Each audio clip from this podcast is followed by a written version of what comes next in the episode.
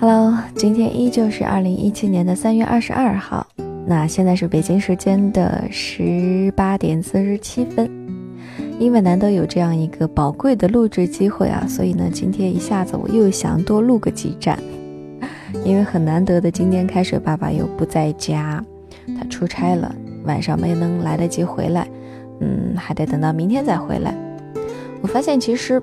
平时的时候啊，不是说静心我就没有这样一个时间，呃，也不是说开水爸爸在旁边就很吵，导致我没有办法录心之旅。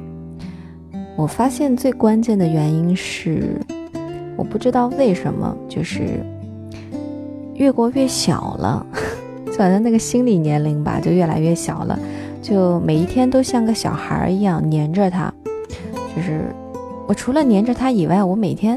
下班之后我什么事儿也不想干，比如说他躺在床上看电视的时候，我就喜欢，嗯，靠在他的身边，嗯，然后呢，他用一一只胳膊就搂着我，我就跟他一起看电视。其实他喜欢看的电视啊、电影的那个，就是那个类型，跟我喜欢的是完全不一样的。但是我我也会跟着他一起看，就因为就想黏着他。站着的时候呢，要拉拉手，要抱抱；坐着的时候呢，也要挨着一块儿。也许你们听上去好像又是一种秀恩爱啊，就是其实也不是，我就是跟你们诉说我现在的这样的一种状态。说来也挺奇怪的，我跟开水爸爸在一起有五年了，照理说五年啊，这个时间挺长的，而且我们这五年是一直生活在一起的那一种，嗯，就是吃喝拉撒睡都在一块儿的。照理说这么长的一段时间，我们应该。嗯，就是彼此不会那么黏着对方，可能那种爱会慢慢的转变成亲情了，又或者说会慢慢的变得平平淡了。但是我我觉得反倒没有诶，反倒是那种感情愈加的深厚了，好像是越来越爱彼此了。感情这种事情真的说不好，我读过很多很多关于爱情的文章，啊，就是。每个人都说爱情在他们心目当中，或者说在他们周围的那些亲朋好友的身上显示出来是什么什么样子的。但是我发现真的，嗯，每个人的每一段爱情都是不一样的，就是这么神奇。嗯，再说一件比较嗯伤感的事情吧，就是昨天晚上。我们家锤锤就是那只小乌龟，就走了，嗯，就就那什么了。然后现在就是觉得心里空落落的，特别是晚下班之后一回宿舍，看到那个特意给他，他平时在那个他的龟盆里嘛，嗯，爬来爬去的。然后，嗯，后来因为要他要冬眠嘛。要把它带回家过年的时候，所以就特地在超市给了他买了一个，给他买了一个粉红色的小脸盆儿，然后呢，就让他趴在里面，给他裹上湿乎乎的小被子，给他裹着冬眠的，然后一个冬天他都熬下来了，没有想到在越冬之后的此刻，可能是因为他越冬之后。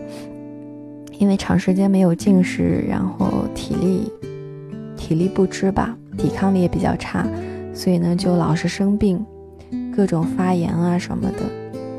嗯，我刚开始爸爸也想了很多很多办法，但是都好像都没有什么用。所以呢，在昨天晚上，嗯，回到宿舍的时候就发现他已经已经挂了。然后今天回来。不管是中午回宿舍还是晚上回宿舍，看到那个空空的小脸盆儿，就是总觉得心里很不是滋味儿吧。就好像你在生活当中已经习惯了有这么一个小东西的陪伴，突然之间没有了它，就会觉得很不对劲。嗯，好了。那么今天接下来，金星还是要跟大家来分享文章的，而这篇文章呢，名字叫做《不带手机上床，做到就是赚到》。它是来自于人民日报那个微信公众号里面夜读的那一个板块的。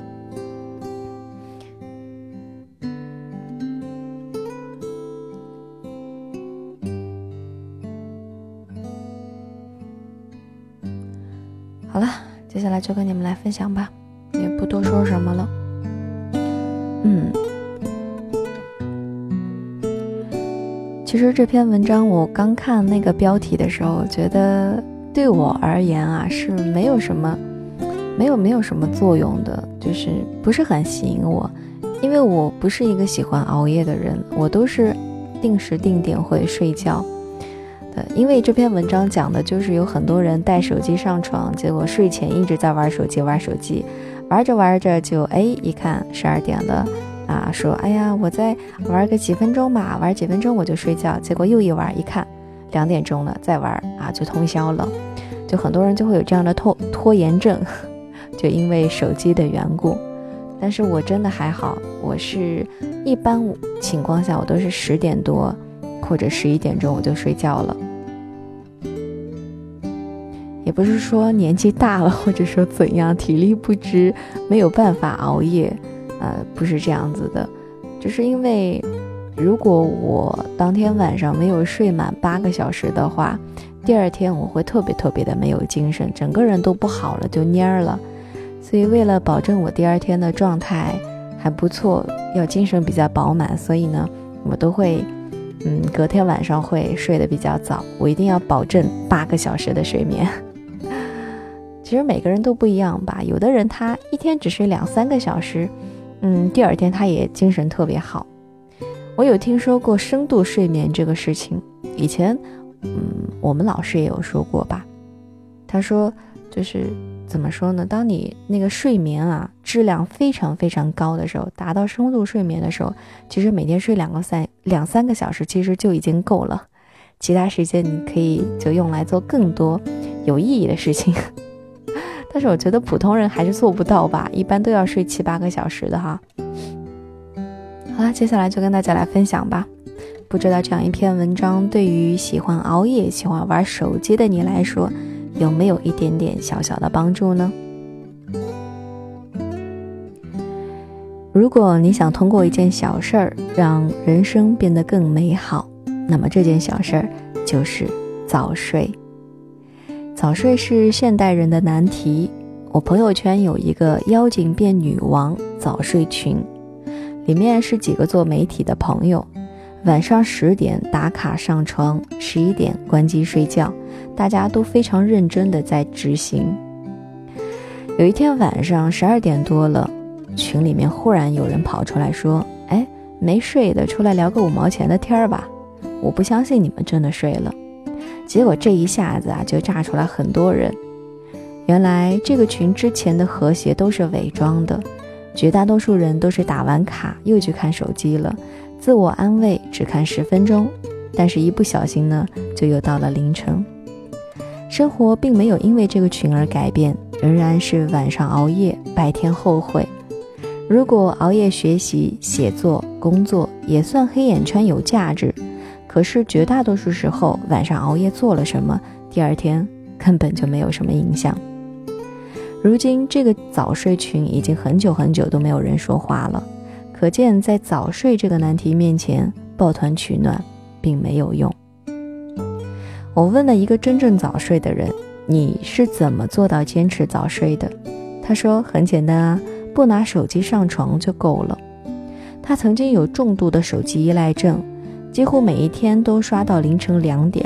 有一次出差开长途，为了赶走瞌睡虫，在高速公路上，他把大腿都给掐紫了。在那一刻，他真为自己脸红。他说：“你一天到晚的跟别人说，只有自律的人才能够幸福，可是你自己呢？”于是他决定不带手机上床，晚上睡觉前看一些枯燥的专业书。看个十几分钟啊，你就会觉得困得不行了。一开始他总是会担心会错过什么，早上六点钟一起床，赶紧打开手机，把朋友圈都刷上一遍，把关注的公众号推送的标题全部看一遍。半个月之后，这种焦虑就被克服了。早晨一边健身一边听相声，轻松又健康的开始新的一天。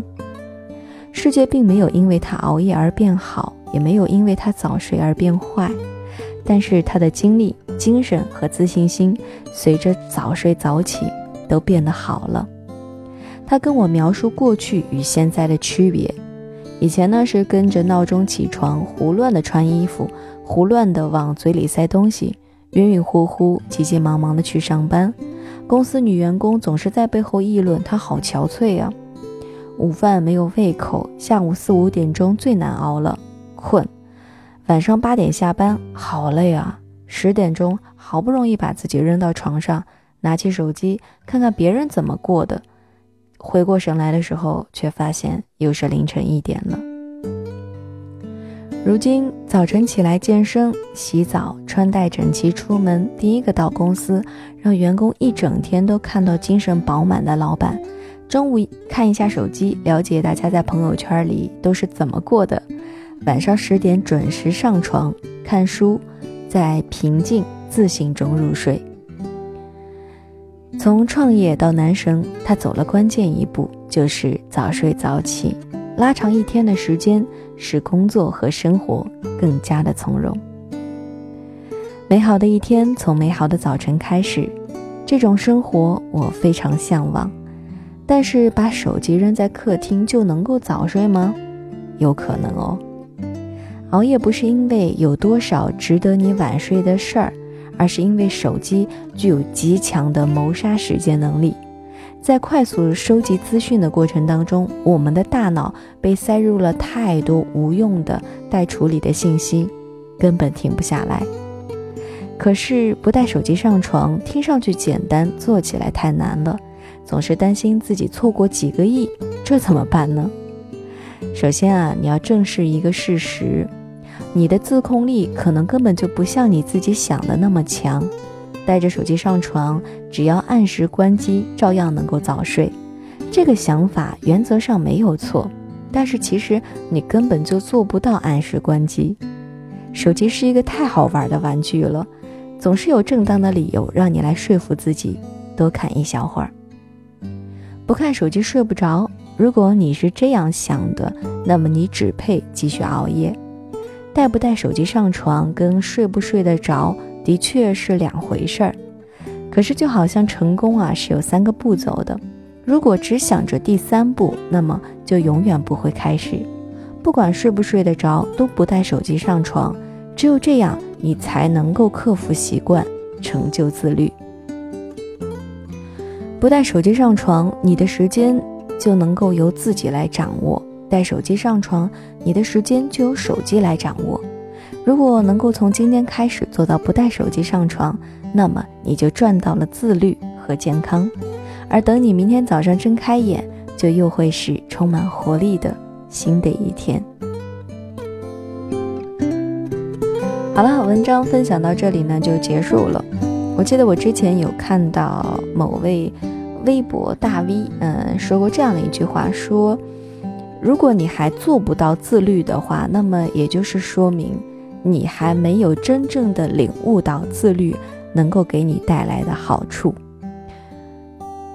我现在也经常用这样的一句话来，来就是来，嗯，怎么说呢？来鞭策自己吧。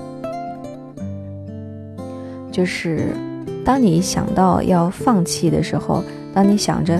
可能你自律了几天，嗯，然后过了几天之后，你又，你又回到你原先的生活轨迹上的时候，你就可以让自己好好的去想一想，自律到底能够给你带来什么样的好处。我发现我老是说废话，其实这句话就挺简单的，挺好理解的。然后。我我记得我之前也有把这一句话当成自己的一个个性签名，一个说说发在了空间里，然后底下立马就有人回复说：“可是我就是做不到自律，怎么办？”然后我就还是把这句话照样的复制给他看了，我说：“那就是你还没有真正的领悟到它所能给你带来的好处。”我觉得就是这样子的吧。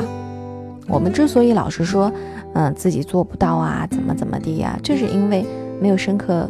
没有深刻体会到它可以给我们带来的好处。不好意思，我又把这句话重复了很多遍，其实表达的意思还是那样了。嗯，不过没关系嘛，重要的事情说三遍，对不对？因为这一站来的比较突然，所以呢，突然之间我也不知道要跟你们分享什么歌曲了。好像分享什么歌曲，我都会害怕被被下架哎。